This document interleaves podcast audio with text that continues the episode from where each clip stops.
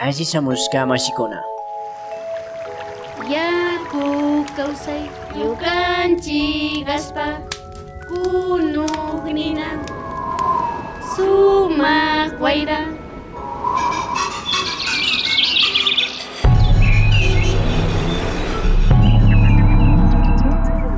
Minga por la Pachamama, una ventanita entre el campo y la ciudad.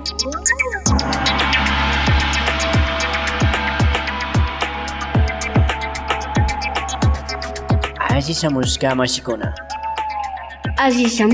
Mashikuna Bienvenidos y bienvenidas. Muy buenos días amigos, amigas de la Minga por la Pachamama. Un gusto estarles acompañando el día de hoy. Buenos días, Marce. Muy buenos días, Eli, vecinos, vecinas, caseritos, caseritas de escuchas. Estamos aquí en su programa Minga por la Pachamama y por supuesto eh, las recomendaciones del caso, eh, lavado de manos permanente, uso de mascarilla, eh, evitar los espacios eh, con- Cerrados con mucha gente y su dieta pues incluir productos sanos, ricos de nuestra tierra, que sean locales, que le conozcan lo posible a quien produce ese alimento y usted va a tener ahí la garantía de tener estas canastas de estos productos en su mesa y aprender, ¿no? Porque eh, lo que está sucediendo es que nosotros estamos olvidándonos, estamos perdiendo ese conocimiento de todos estos alimentos eh, diversos que tenemos en el Ecuador. Y ahora es la oportunidad para dar el cambio. Mm-hmm. Recordarles amigos, amigas que pueden comunicarse con nosotros a la línea Minguera 0982 42 0922. Línea Minguera que nos pueden enviar mensajes de WhatsApp, de Telegram y pues a los teléfonos convencionales a través del 0982 42 0922 y estamos atentos y atentas. Y con este rico sol eh, vamos a mandar un mensaje eh, a las radios amigas que, muy gentilmente retransmiten el programa de la Minga por la Pachamama. Saludos a Radio La Tacunga en Cotopaxi. Radio Antena Libre en Esmeraldas. Radio Alfaro en Manabí. Radio Buen Pastor en Loja. Radio Erpe en Chimborazo. Radio Frontera en Tulcán. Radio Irfeyal en Pichincha. Radio Runacunapac en Bolívar. Radio Ideal Tena en El Napo. Radio Sucumbíos en Sucumbíos. Radio Salinerito en Bolívar. Radio La Voz de Guamote en Chimborazo. Radio Intag en Imbabura. Y hoy día, amigos, amigas, vamos a conversar con un amigo muy especial que nos va a contar eh, qué es lo que está pasando con la agricultura en este tiempo Así de es. pandemias. Y bueno, en este tiempo en donde estamos hablando de los cambios, ahora es el momento en donde vamos a aprender eh, a cómo dar estos pasos con esta otra mirada, con estos otros eh, conocimientos y mirar la problemática de ahora. Así que usted que está en el tema de la agricultura, eh, no se pierda la minga por la Pachamama porque vamos a estar eh, conversando sobre este tema de la agricultura regenerativa tan necesaria para estos momentos de calentamiento global. Así que bienvenidos, bienvenidas a esta ventanita entre el campo y la ciudad. Cuerpos sanos con huertos sanos. Las huertas agroecológicas son lugares que proveen alimentos sanos, frescos y variados. Estos productos son nutritivos y más sabrosos.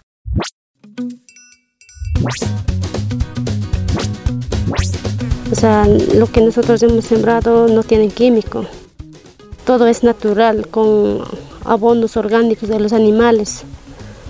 Y eso nos ayuda mucho en la salud. Bueno, tengo de todo un poco. Yo siembro chocho, yo siembro las habas, tengo el maíz, tengo el maíz amarillo y el maíz blanco. Eh, Al mismo tiempo, el sabor del producto es muy diferente, es más sabroso. Por ejemplo, uno cuando se va a la ciudad, se compra un col, no es lo mismo el mismo sabor que aquí. La doctora Nancy Reynoso es directora del Centro de Salud Integral Semoplab de Salcedo. Conoció hace años a las compañeras productoras porque eran usuarias del centro. ¿Cómo las mira en la actualidad? Por ejemplo, a las señoras de, de- que tienen los huertos orgánicos, les vemos de diferente forma, porque antes eran como, como un poco más sumisas, así, pero ahora no, están totalmente empoderadas en lo que ellas hacen, les gusta lo que ellas hacen, han formado su propia empresa. Incluso acá en nuestro centro venían a- todos los domingos, hasta antes de la pandemia, a vender sus productos. ¿Cuál ha sido en estos años la principal dificultad para tener acceso a alimentos sanos? Porque muchos piensan que será o no será orgánico, o sea, tienen dudas, pero nosotros hemos dado fe de que son productos buenos. Entonces nosotros confiamos en esos productos y hemos tratado de que el resto de personas también confíen. Entonces la confianza yo pienso que eso ha sido lo más, eh, lo más duro. Los huertos agroecológicos son lugares saludables que promueven el consumo de alimentos frescos y diversos que cuidan a las familias y comunidades. Entonces antes no, no teníamos esa posibilidad de tal vez comprar unos dos brócolis o tres brócolis. Cambio ahora, como usted ve, tenemos gran cantidad y casi todos los días estamos consumiendo verduras. En nuestro plato siempre está un 50% de verduras. Un huerto agroecológico no depende del mercado para asegurar la alimentación de las familias. Igual en asamblea, conjuntamente con las mujeres hemos analizado que sí podemos nosotros vivir sin estar dependiendo de que, vamos a decir, sin arroz no voy a vivir. No, porque tenemos todo a familia. Además, en tiempo de crisis, un huerto agroecológico alimenta el cuerpo y el alma de las personas. En, la época de pandemia, todo estaba cerrado, no había ni cómo bajar a la ciudad. Pero aquí vea, tenemos diferentes productos. Tenemos papas, tenemos zanahoria. Entonces eso nos sirve muchísimo y entretenemos y eso nos da salud, vida para seguir adelante. ¿Y usted qué espera para tener su propio huerto? Buenos alimentos para todos y todas. Y bueno, volvemos con la Minga por la Pachamama y hoy día con un invitado muy, muy especial. No se pierdan ustedes, vamos a ver con quién tenemos el gusto. Hola, ¿cómo estás? Buenas tardes. Um, soy Steve Sherwood de la granja Urcuhuayco y también de uh, la Fundación Acubura. Hola Steve, eh, qué bueno que puedas acompañarnos hoy día en la Minga por la Pachamama porque hemos estado conversando sobre un tema, ¿no? Este tema de pensar la, la agricultura en general y cómo esta agricultura puede ser amiga del planeta, como dicen, no viviendo en el planeta extrayendo recursos, sino viviendo con el planeta. ¿Qué, ¿Qué, son las novedades? ¿Qué hay de nuevo? Eh, ¿O mm. cómo pensar este tema de la agricultura? Que se hace amiga del planeta.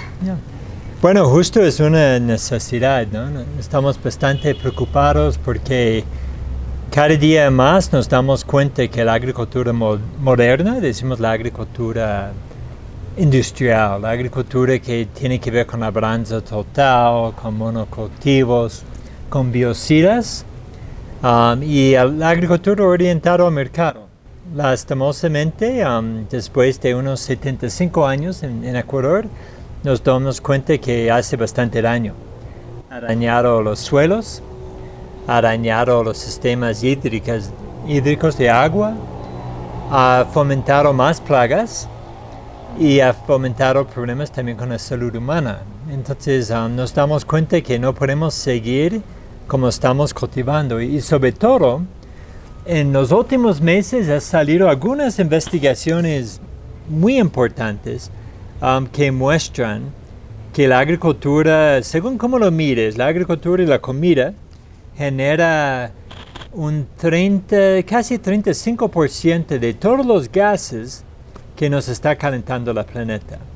Y, y, nos han llamado la atención diciendo que nosotros tenemos dos o tres décadas para cambiar fundamentalmente la agricultura si queremos seguir viviendo en este planeta. Entonces nos toca un reto tremendo en este momento a todos los agricultores, la comunidad científica y también la gente que se alimenta.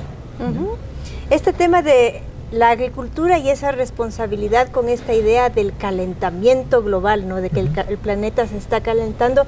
Eh, ¿Cómo es esto del calentamiento global para las personas que no entienden? Que no, que no creen o que no entienden o que no logran comprender este, qué es lo que está pasando con el calentamiento. Bueno, cuando hablamos de agricultura como un ejemplo, ¿no? hay, hay un ciclo de carbón que es muy importante, que muchas veces no nos damos cuenta, pero es la clave. ¿no? La, la planeta lleva um, cientos de millones, si no billones de años evolucionándose y se basa en, principalmente entre muchas cosas, pero sobre todo el carbón. Carbón. Carbón y que va ciclando en los suelos, en los- las plantas y se levanta en, en CO2 hacia la atmos- atmósfera y luego con procesos de fotosíntesis de las plantas se va depositando de nuevo en, en- en el planeta ¿no? y alimenta los microorganismos que hacen el trabajo de convertir las plantas muertas, um, la materia orgánica, a CO2 de nuevo. Y es un ciclo virtuoso muy importante um, para que todo funcione, ¿no? el ecosistema.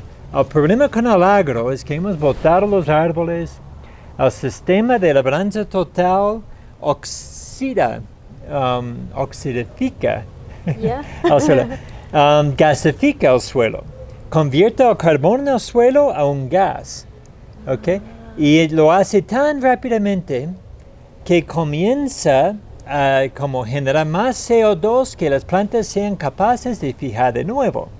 Y este convierte al planeta, antes fue un almacén, un lugar de guardar carbón, y ahora se convierte una fuente de carbón para la atmósfera. Crea un desbalance total y la preocupación, este se llama para nosotros los científicos una oxidación o una gasificación de la biosfera.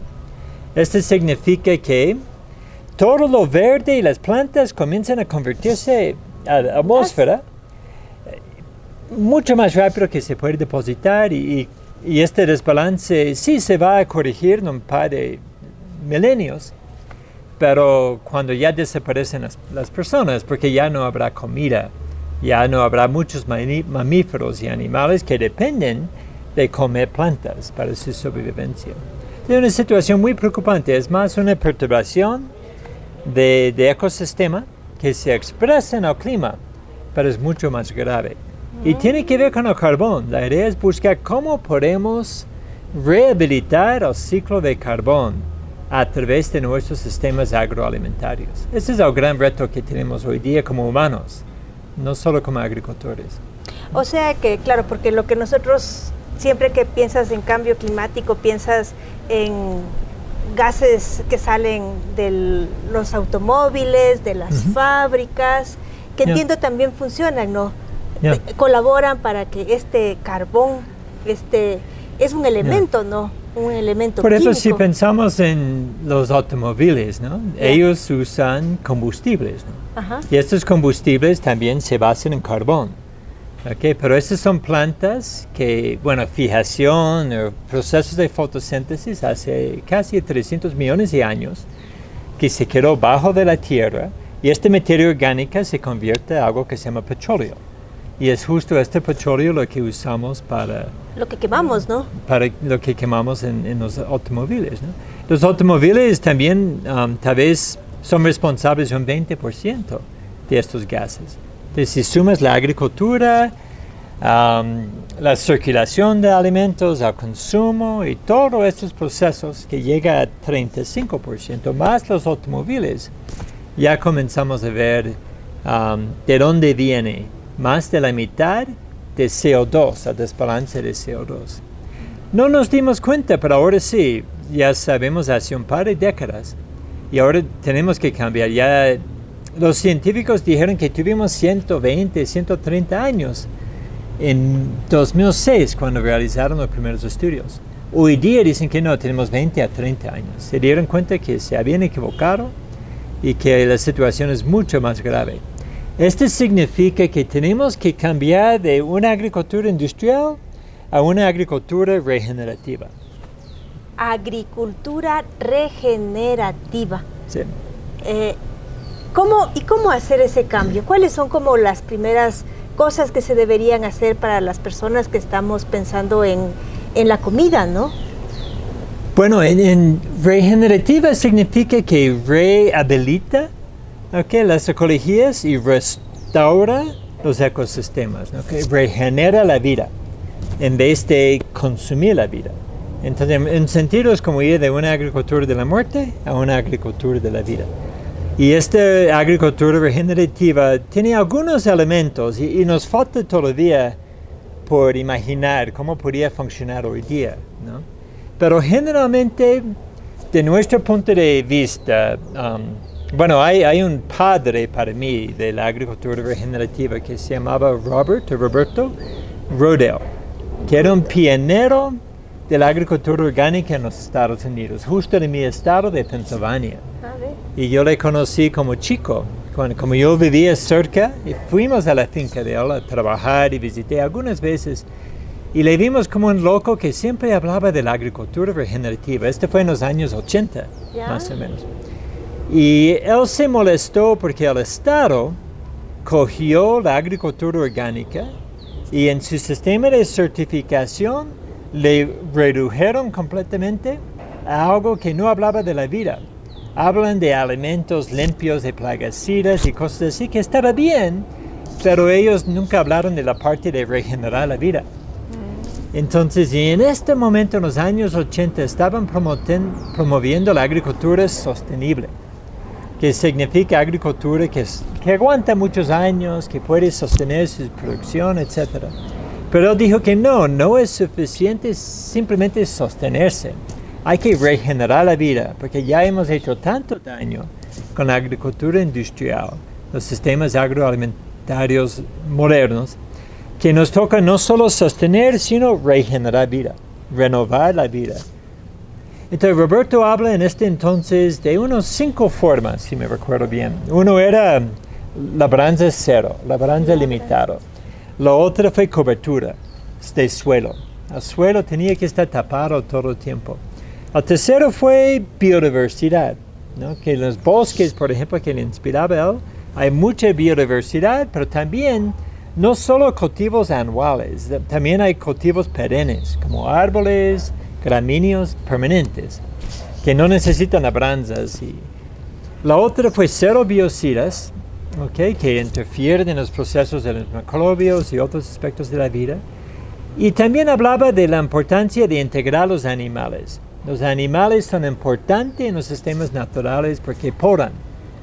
Y cuando podan, la, los pastos, la, um, los páramos aquí en Ecuador, este aumenta okay, um, la fotosíntesis de estas gramíneas y aumenta la fijación de carbono.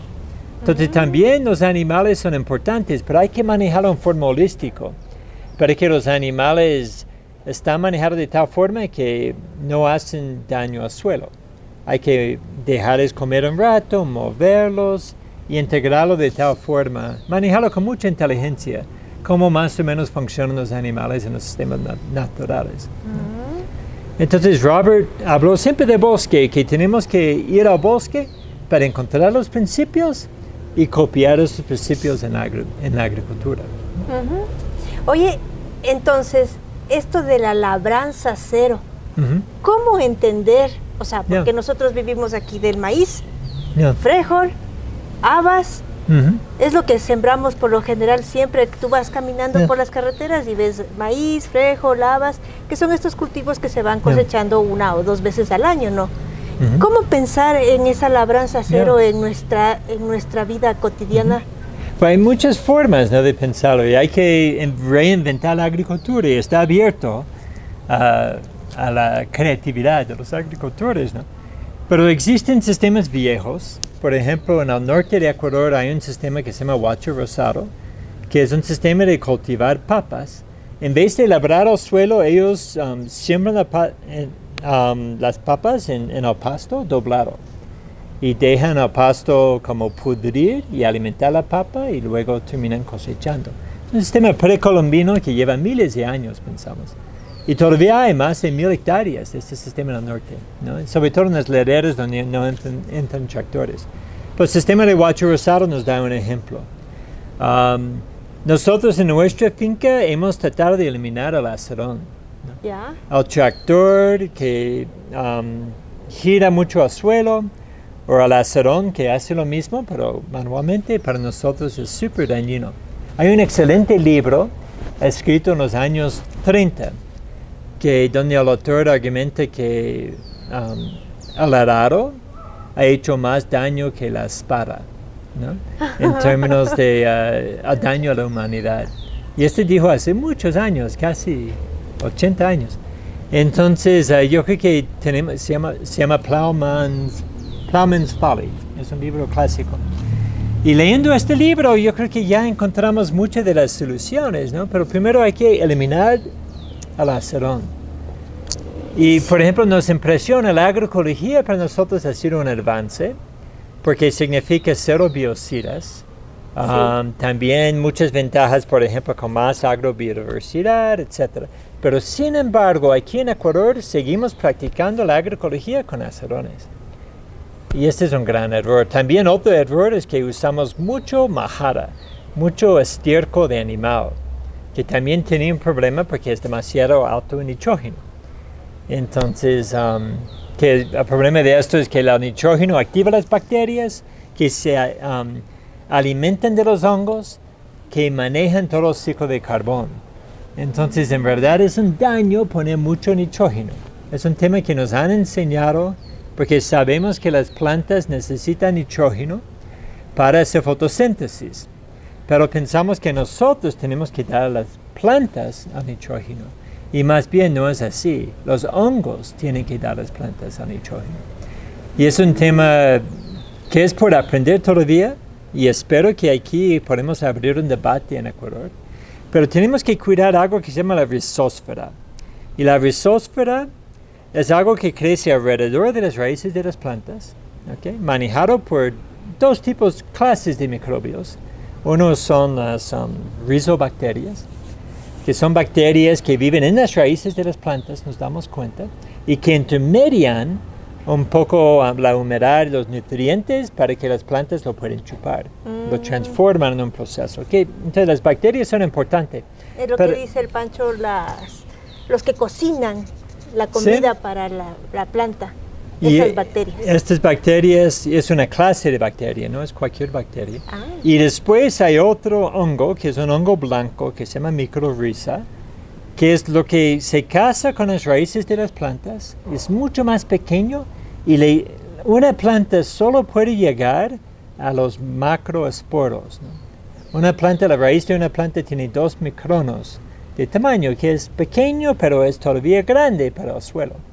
Pero los hongos son 100 veces más pequeños. O sea, les podemos ver. Algunos se puede ver, los hongos um, blancos, pero hay otros inclusive que casi no se ve de los microrrizas. Pero estos se casan con las raíces y les permite llegar a los microporos de los suelos. Y ahí es donde hay mucho más humedad, mucho más nutrientes. Y este matrimonio es lo que matamos con la labranza total y con los biocidas y con el nitrógeno, cuando usamos demasiado nitrógeno. Y eh, según los estudios muestran que una raíz con microrrizas aumenta su capacidad de alcanzar el agua y alcanzar los nutrientes por un factor de 700 a 2000. Entonces la mejor forma no es necesariamente alimentar la planta, es alimentar los hongos que alimentan la planta. Y ahí tenemos un sistema hiperestable. Y la ventaja de estos organismos es que ellos crean lo que llamamos agregados. Estos hongos exuden okay, ¿Cómo um, gomas y estas gomas estructuran el suelo. También con otros animales como lo- lo- lombrices de tierra, pero estos hacen la estructura del suelo y cuidan lo más importante del suelo que son los espacios. Porque en el espacio del suelo es donde pasa todo, las raíces, los gases, los animales, el agua. Y lo que siempre decía mi papá y nunca entendió es, me dijo que un buen manejo del suelo es manejando el espacio del suelo. Cualquier agricultura que cuida los espacios es una agricultura sana. Y eso significa que estás cuidando los microbios que construyen el suelo y que crean los espacios. Tenemos que evitar de labrar el suelo mucho, compactarlo. Entonces, ese es todo el tema de, de labranza cero. ¿ok? Y cobertura. Porque la cobertura deja como un sombrero. Si entras a un bosque, nunca vas a ver un suelo yucho, desnudo. Siempre va a tener hojas encima, etc. Y, y tenemos que copiar este principio. Ok, este permite primero, las hojas es una forma de carbón que alimenta estos hongos. Y segundo es que no permite que el sol reseca el suelo y no permite cuando esté lloviendo que la lluvia compacta el suelo o salpica el suelo. Qué interesante todo esto de entender el asadón y para los amigos, amigas que se están preguntando, y si me quitan el asadón, ¿cómo voy a poder seguir trabajando en mi terreno? Pues vámonos a la granja Urcuhuayco en La Merced a conocer estas herramientas que tenemos a nuestra disposición ahora.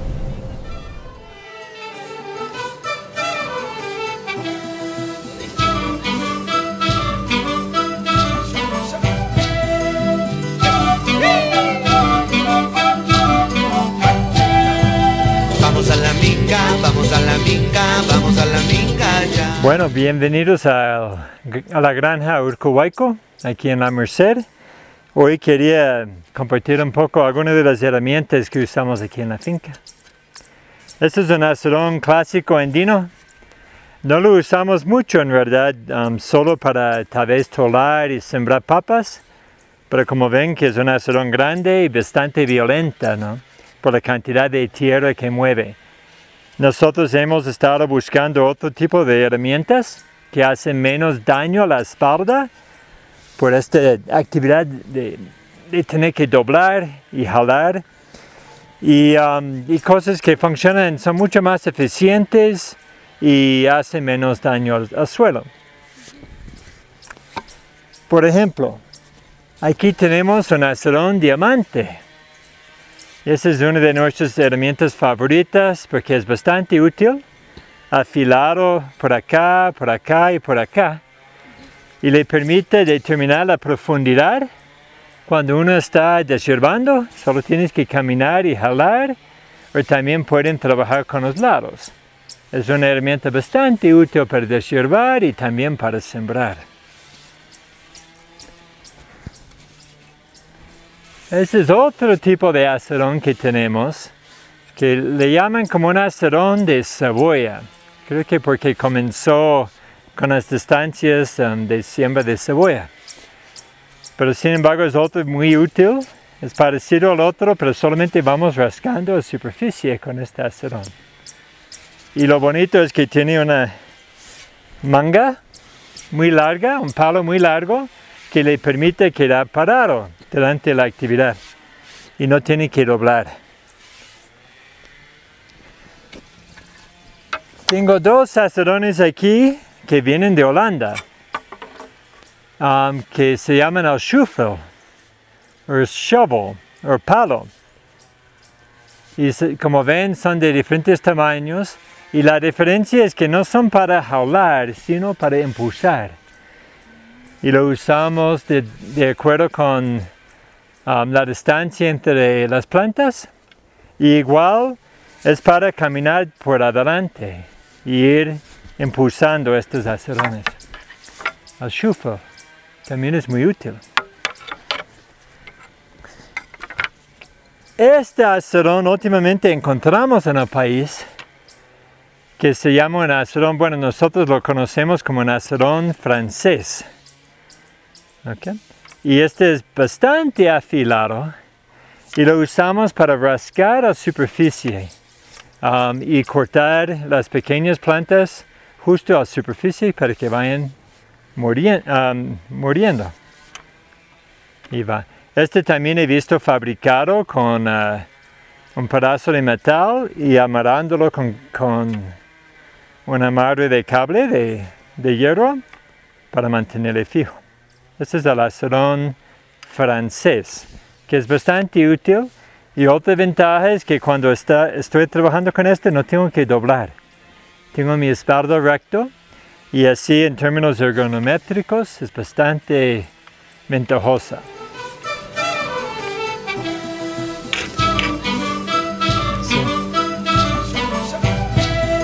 Y este es bastante práctico es una herramienta que aprendimos de un agricultor que está en todo caso.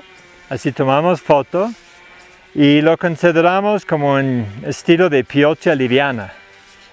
Y tiene dos puntos de diferentes tallas o tamaños, de acuerdo con cómo queremos trabajar. Pero sobre todo, usamos esto en cultivos como zanahoria y también con, con cebolla. Y lo vamos ah, simplemente jalando para deshiervar um, los sur- entre los surcos de las plantas. Es bastante liviano, es, es barato y fácil de construir.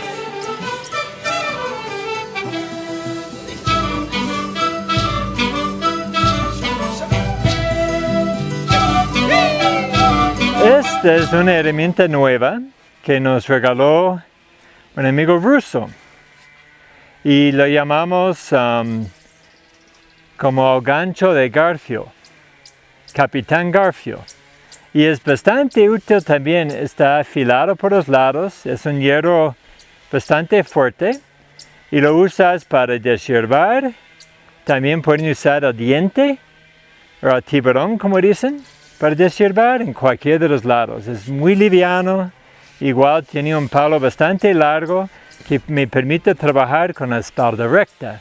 Así no me canso y no hago daño a mi es- espalda. Y lo usamos para deshiervar también las malezas, pero también para hacer los, los pequeños surcos para sembrar, por ejemplo, zanahoria, rábano y otras semillas pequeñas. Son livianos, ¿no? Uno de mis favoritos, que todavía no tiene un nombre, pero yo estaba pensando darle el nombre de, de esta pirata. Garfio. Capitán Garfio. Capitán Garfio. Y es Entonces- igualito, para quienes no pueden mirarle, es un, pal- un palo, igual al que ponemos en el asadón, pero tiene en lugar del asadón un garfio, que tiene, o sea, tiene su toque, ¿no? Porque no es un garfio normal, sino que es un garfio así como con, un, con una cierta, ¿qué podemos decir? Una, con una curvatura. y está afilado por los lados y también la punta. Y este me permite parado, me permite ir deshiervando. De ya no tengo que romper el suelo como hago con acerón y llegar a las raíces. Yo simplemente voy rascando la superficie del suelo. Pero también me permite otras cosas como sembrar, etc. Pero es simplemente rasca la superficie. Es casi como cortar la barba de la cara. El objetivo no es romper la cara, es solamente cortar los pelos. O sea, lo que estoy entendiendo yo es que cuando cogemos el asadón, ¿no es cierto? Y le ponemos en el, en- y le ponemos en, la- en el suelo, en la tierra, en, en el cu- quicuyo, por ejemplo, y sentimos ese crack, crack, crack, crack, crack, crack, que sientes que hay algo que está rompiendo. Eso es lo que no tenemos que romper. Generalmente no. Si yo tengo cucuyo, tal vez lo quiero eliminar y luego convertir a agricultura de... Porque el cucuyo nació a raíz de la agricultura dañina. ¿no? Primero que no es nativo, no vas a ver campos de cucuyo en un bosque. Claro, no. Ok, existe el cucuyo en sus formas naturales, pero en una forma manejada en el bosque. De la idea es sí hay, tenemos que hacer mucho con la agricultura moderna, manejar las malezas y alistarlo para la agricultura de cero labranza. Y toma un poco de tiempo, lo hemos hecho en nuestra finca. Tenemos cucuyo, pero no en las parcelas de cultivo de hortalizas. ¿no? Y tenemos, lo manejamos con otros implementos. ¿no? Ya. Eh, pero entonces, si no fuera Kikuyo, si no coges el asadón, eh, no sé, y estoy pensando Ya. cuando estás el- cuando estás bajando las lo que Ujú. tenías sembrado antes Ya. Y ahí sientes ese crack, crack, crack, crack. Sí, lo que uno está haciendo primero, que estás um, gasificando el suelo, estás llevando a carbón que está estable y lo pones al sol. Y el sol lo reseca, activa ciertos microbios y comienzan a convertirlo en CO2. De una ventaja de no tocar el suelo es que el CO2 queda, el carbón queda en el suelo como, bueno, otras um, entidades, ¿no? De, Ya. de humus y otras ligninas. Esperando esperando que esté todo listo, cocinado para que la planta lo absorba. Sí, en un sentido y, y creando las condiciones para que haya esponja, humedad, espacios. Obviamente siempre hay CO2, ¿no? Pero cuando yo labro el suelo lo estoy acelerando por, en verdad, miles de veces. E- Este por un lado. Um, pero el otro también, si tú entras en un bosque, el bosque es productivo, ¿no? En términos de generación de fotosíntesis, de, de plantas, etcétera, de energía. Um, pero no tiene acerones, ¿no? El bosque nativo no tiene formas de girar el suelo, ¿ok? El suelo está estable. Otra cosa que decías es este tema de cómo incorporar el ganado, ¿no? eh, los animales en general, pensando en animales chiquitos, menores, en animales más grandes. Eh, ¿Cuál sería como la lógica, el principio que se, se, entiende de esto de la agricultura regenerativa? Entonces, pensando en cómo lo explicaba Robert Rodell, ¿no? porque mucha gente critica a los animales en la agricultura, dicen que compactan el suelo, y hace eh, mucho daño, fomentan, destrozan la Amazonía, por ejemplo, fomenta que haya tala de bosques. En los páramos también, por ejemplo. Pero lo interesante es, um, en lugares como Ecuador siempre habían animales, ¿no? En los páramos estaban venados, estaban muchos otros animales que se alimentaban de los pastos. Pero nunca con una población tan concentrada como manejamos hoy día en agricultura industrial. Pero los animales lo que hacen en lugares como páramos es que cuando está creciendo, ¿okay? ellos coevolucionaron a podar las plantas. ¿no?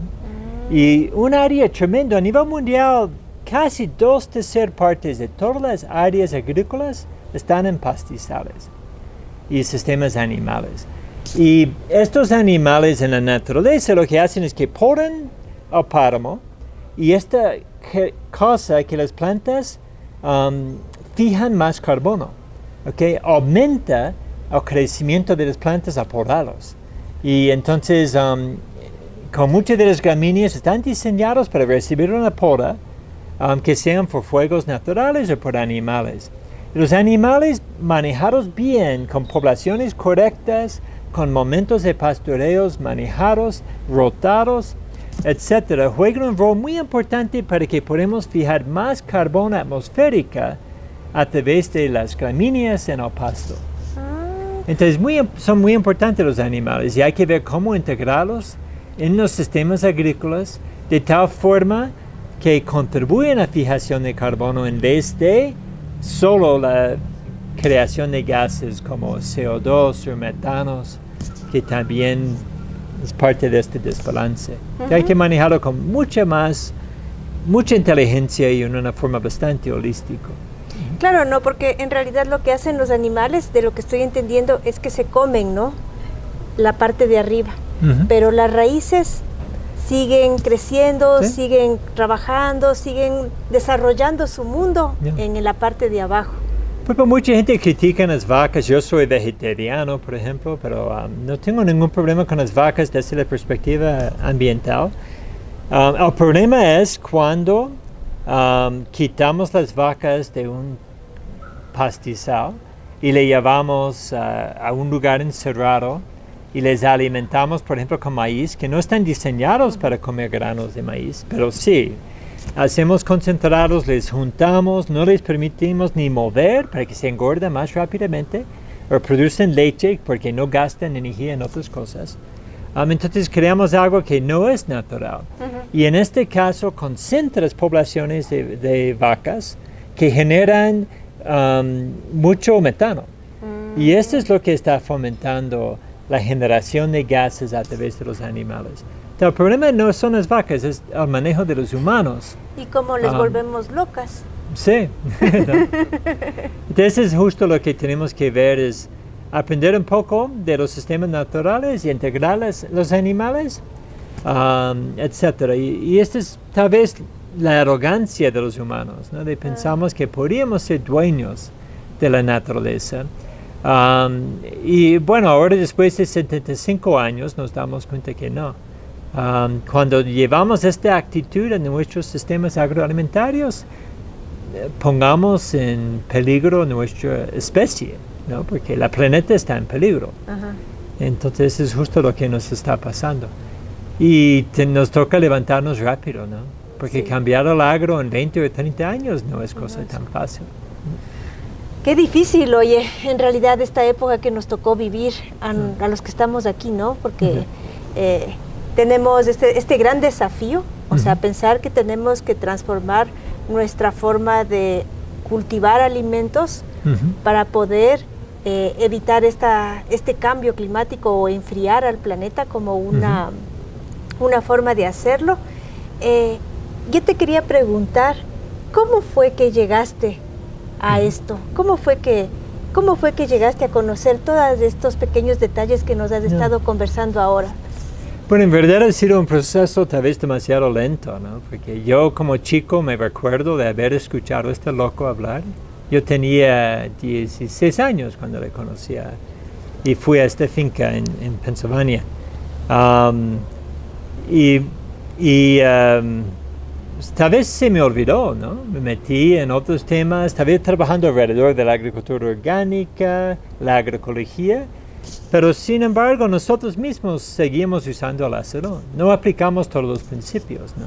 Mm. Enfocábamos en la agricultura sostenible, Mm. um, pero no en la agricultura regenerativa. Entonces ahora nos damos cuenta y yo creo que viendo estos últimos estudios científicos a mí me ha sacudido y también escuchando colegas en Australia, Nueva Zelanda, los Estados Unidos que están um, llamando la necesidad de, de volver la agricultura regenerativa como una inspiración. Y hay colegas en la agricultura, decimos la forestería anóloga, la permacultura, que siempre hablaban de esto, ¿no? Pero no necesariamente nos llegaba, no, no les entendíamos. Los vimos muy románticos porque enfatizaron más la parte de, de bosque, conservación, estilo de vida y no la parte de producción de alimentos. Entonces ahora estamos escuchándoles un poco más y viendo cómo podemos salvar la agricultura a través de los principios que ellos han manejado. Pero nos sirven como ejemplos y hay mucha experiencia en estos campos de práctica que nos pueden ayudar a corregir la agroecología. Ujú. Eh, y en este, en este escenario, pensándole desde, eh, desde el consumo, Ujú. en realidad porque has- hemos hablado de la agricultura, Ya. de la forma de producir los alimentos, pero para quienes no producimos alimentos, para quienes solamente los consumimos, eh, Ya. ¿cuál es nuestro papel ahorita que somos tantos además en realidad en las ciudades Sí. viviendo sin un tierra donde producir? Sí, hay, hay un um, um, analfabetismo ecológico muy fuerte entre la gente en las ciudades, ¿no? que nos da miedo. Hay chicos que llegan a la finca, primero que no saben caminar en desnivel. no. Sí, que tienen miedo del oro, de los insectos, etc. ¿no? Es, es impresionante. Llevamos hasta jóvenes que llegan a la finca que no saben hacer un- una fogata. Yo creo que uno es que tienes que volver al campo y poco a poco sensibiliza- sensibilizarse. Pero en términos de los alimentos, yo creo que una cosa muy importante es que tenemos que comenzar a comer um, alimentos de, de cultivos perennes. ¿ok? En los Andes hay un montón de um, plantas tradicionales perennes, ¿no? que son plantas que crecen año tras año, que no tienes que romper el suelo y resembrar. Ok, muchos son frutales y Ajá. frutas que vienen de los árboles, pero también hay, hay muchas plantas um, hortalizas andinas, ok, bledos, etcétera, um, que vienen de, de plantas que podemos cultivar en la agricultura. ¿no? Um, y la ventaja como agricultor es que uh, son permanentes ¿no? y solamente requieren una atención, pero no es tan violenta um, sembrar estas plantas perennes que las plantas anuales, que cada tres meses, cuatro meses me toca cosecharlo, romper el suelo, resembrar, etc. Entonces, yo creo que deberíamos comenzar a jugar con la dieta y desarrollar alimentos um, y, eh, que tienen que ver con, con cultivos perennes cada vez más, de los árboles y de plantas De más plantas, permanentes. De plantas permanentes. Claro, no todos estos que les conocemos como los yuyos, ¿no? Que Ujú. van creciendo en realidad a veces les vemos como malas hierbas. Ya. Eh, animarnos a comer esas plantas. y esos- nueces y, y todo. Y, y trabajar con solo comer anima- er, productos animales y animales mismos que están en ese sistema holístico. ¿no? Gallinas, huevos, um, cuíes, que no comen concentrados, que se alimentan al campo en forma natural, etcétera, porque este permite crear estas economías um, que este tipo de agricultores van a sobrevivir. Y los que no practican esto van a tener que cambiar su, su forma de cultivar. Um, pero la clave para mí es que se acerque a la tierra, que se vaya al bosque, que vean cómo funciona un campo natural y que impongan estos, princip- estos principios a los agricultores que se alimentan um, o que les da de comer. Ya. O sea que entonces, papá, mamá, usted jovencito que está empezando a crecer, en realidad es este tema, ¿no? ¿Cómo nos conectamos otra vez con el campo? ¿Cómo nos animamos a irnos otra vez en lugar de irnos a los centros comerciales? Vámonos a conocer el campo, de dónde vienen nuestros alimentos, a darnos una vuelta y a caminar en desnivel. ¿Cómo va a ser posible que no pueda caminar a desnivel aquí en los Andes? Es, es- Es impresionante. es impresionante cómo, cómo va a pensar, cómo va a sobrevivir en realidad en este, en este escenario sin ascensor. Oye, y para ir terminando, eh, con todo esto del coronavirus, la pandemia mundial y todas estas cosas que han venido pasando, ¿no? Es como que, eh, no sé si usted se imaginaba o tú te imaginabas el fin del mundo, ¿no? Es como que te- cuando sucede esto, como que comienzas a pensar, eh, ya va a suceder, está sucediendo esto del fin del mundo que se oía que alguien decía y que nadie le hizo mucho caso porque estábamos entretenidos en producir eh, alimentos, en producir dinero, en crecer, en desarrollarnos y de repente viene este esta sospecha de que es el comienzo de este del fin del mundo. Eh, ¿Cómo le miras tú en este escenario? Bueno, el hecho es que estamos más cerca que nunca, ¿no? Al fin del mundo como especie. Ujú. Y antes me deprimía, ¿no? Me ponía bastante triste ver um, los bosques desaparecer o daño de los sistemas acuáticos y todo. Pero sin embargo, una- un gran amigo, Manari Ushiwa, ¿no? que es de los Záparas, han venido a nuestra finca. Um, y una vez estuve, fuimos a caminar por el volcán Ilalo. Ilalo es un volcán que alimentó Quito con carbón. No era un bosque tremendo, lindo, como ves en Mindo, en esos sectores. Un bosque encantado, en verdad.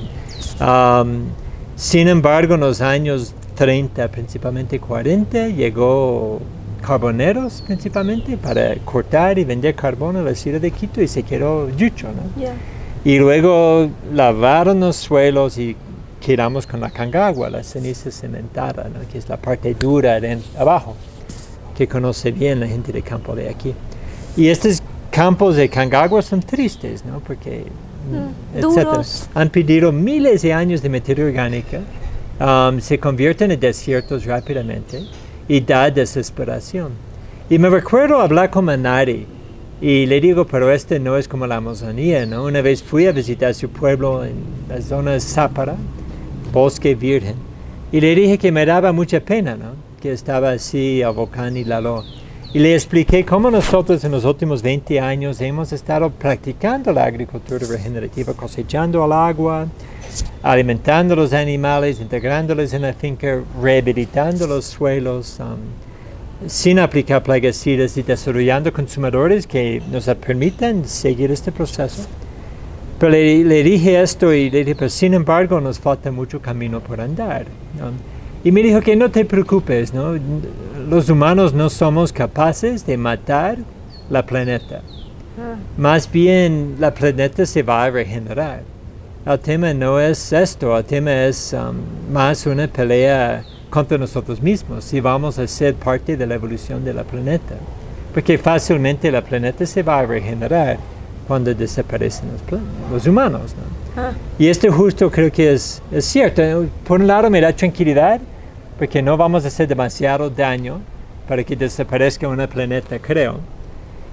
Y segundo lugar, que nos da un reto de cómo podemos convertirnos a ser seres ecológicos. Y yo siento que ese es nuestro reto y dar un gusto de tratar de meternos en esto, pero sí darnos demasiado importancia como especie, porque tenemos que entender que convivimos con, con otros organismos. ¿no? Y esto para mí es la forma, es una forma de poder escuchar al bosque, de poder escuchar al suelo y de saber convivir y quitar un poco nuestra arrogancia ¿no? como especie. Porque es muy interesante este tema de, ¿viste la ciencia? Siempre tiene como esta, esto que tú dices, ¿no? Esta arrogancia, tratar de comprender a la naturaleza, tratar de entenderle, tratar de dominarle para que sea más productiva. Eh, Como científico, Ujú. ¿cómo, ¿cómo piensas que la ciencia puede tener una dosis de humildad? Ya. Bueno, es, es un reto para la ciencia. Yo como Primero que mi ciencia fue fitopatología, que es matar los hongos, porque no se matan las plantas. Ahora me ha tocado aprender cómo puedo cuidar los hongos. Ya. Y, y este ha sido duro, ¿no? Um, y me da pena como yo pensaba hace 35 años cuando comencé, porque pensé que sabía todo y sabía, y me di, doy cuenta ahora que con más y más experiencia y más y más conocimientos me doy cuenta que sé menos de lo que sabía antes. ¿no? Por lo menos conozco, reconozco lo que no sé. Um, porque cuando uno se mete en el mundo del suelo, y fue justo Leonardo da Vinci, ¿no? que dijo en los 1500 más o menos, que sabemos menos de, del suelo que está abajo de nuestros pie, uh, pies que, que sabemos del, del, cielo que está arriba de la cabeza en la noche. Y es cierto, ¿no? Um, hay, hay, complejidades hacia arriba, pero también hay complejidades hacia abajo. Entonces, en parte es la ciencia deberíamos enseñarnos la humildad y entender que el mundo no es completamente explicable. Um, y sí es importante saber cómo convivir, pero también saber que uno no sabe todo. Y es una búsqueda más bien, y es una forma de coexistencia um, y no una forma de dominancia. Porque el momento que queremos controlar el planeta, es el mundo que desaparecemos como, como, especie. como especie. Y esta es la lección ¿no? de los últimos 75 años de la agricultura industrial. Um, que no es posible seguir así. No vamos a llevar, no vamos a sobrevivir 100 años de la agricultura industrial en países como Ecuador, es imposible. Triste, ¿no? En realidad el momento en el que hemos llegado, eh, pero simpático saber que tenemos como esta, estas esperanzas, ¿no? Este, este espacio de poder eh, mirar que podemos cambiar, que podemos ir construyendo un nuevo espacio, un espacio que nos permita convivir con eh, estos otros seres que no son los seres humanos, sino el suelo, las plantas, eh, y cómo entender este ciclo del carbono que la ciencia nos enseña, pero para convivir, yeah. no para eh, destruirnos a nosotros mismos. Para ir cerrando, Steve, tal vez algún mensaje, saludo a los amigos, amigas que están uh -huh. sintonizando la Minga por la Pachamama. Ah, bien. Bueno, sí, es un gusto. Um, llevo años escuchando a, a, la Minga y Um, y también uh, conociendo a la gente ¿no? en diferentes partes del país. Solo quiero decir que nuestra finca Granja Urcohuayco, que queda en la Merced, en, en Pichincha, es, tiene puertas abiertas um, y que espero que la gente desea sumarse a esta iniciativa de, de salud de suelos, de aprender cómo vamos a transformar uh, nuestras chacras, um, nuestras cocinas, a nuestros mercados para que sea posible una agricultura más uh, regenerativa. Y siento que, que, no es de deprimirnos, es más bien enfocar en el reto que tenemos por adelante. Y este reto es, es muy simpático, um, no lo podemos hacer solos, es la primera elección, y que nos toca um, de colaborar ¿no? y compartir ideas, compartir herramientas y apoyarnos uno al otro. Um, y también con los otros organismos, como habla Pacho Cangotena de crear alianzas por todos lados. Uh -huh. um, entonces, ese es el gusto, ¿no? Si te sientes solo ahorita y frustrado por la agricultura, ahora tienes un buen reto. Muchas gracias, Steve. Y amigos, amigas, seguimos con más Minga. Muy bien, pues no, estamos aquí ya en este cierre del programa de hoy y con todas estas tareas, ¿no? Eh, usted, vecino, vecina, si es que eh, no tiene la oportunidad de conocer a quienes producen los alimentos, más importante ahora pues salir, no salir a esos espacios. ¿Y cómo salir a esos espacios? Pues hay estos espacios en las ciudades, ¿no? En donde dicen ferias agroecológicas, ferias ecológicas, ferias eh, que están directos de los productores, a esas personas productoras y productores pedirles, decirles, compañeras, quisiera conocer su espacio, quisiera conocer su chakra, a ver qué tal le va. Uh -huh. Y ahí es el momento en donde nosotros vamos a aprender, ¿no? Esta regeneración que se requiere, ¿no? La agricultura regenerativa, nosotros también planteando, ¿no? Eh, estos espacios que regeneran la vida y que nos posibilitan que el futuro no sea una utopía, sino efectivamente lo que estamos haciendo hoy es lo que va a servir efectivamente. Y arriesguese, ¿no?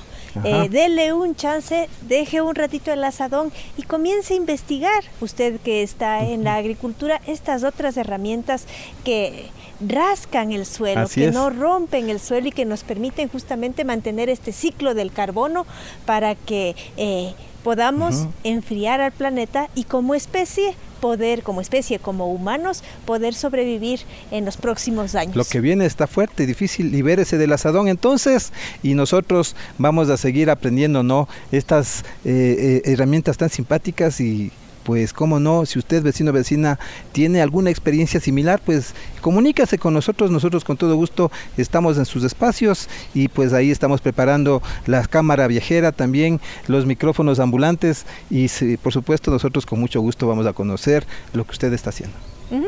Así, que, eh, recuerden que el poder del caserito, el poder de la caserita. está en la agricultura regenerativa. Hasta, la próxima. Allichamushka mashikuna. Yaku kawsay yukanchik aspa kunugnina sumaq wayra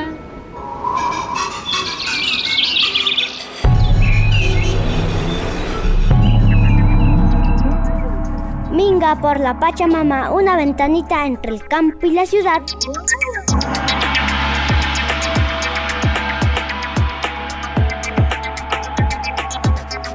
Allichamushka mashikuna. Allishamushka mashikuna Bienvenidos y bienvenidas.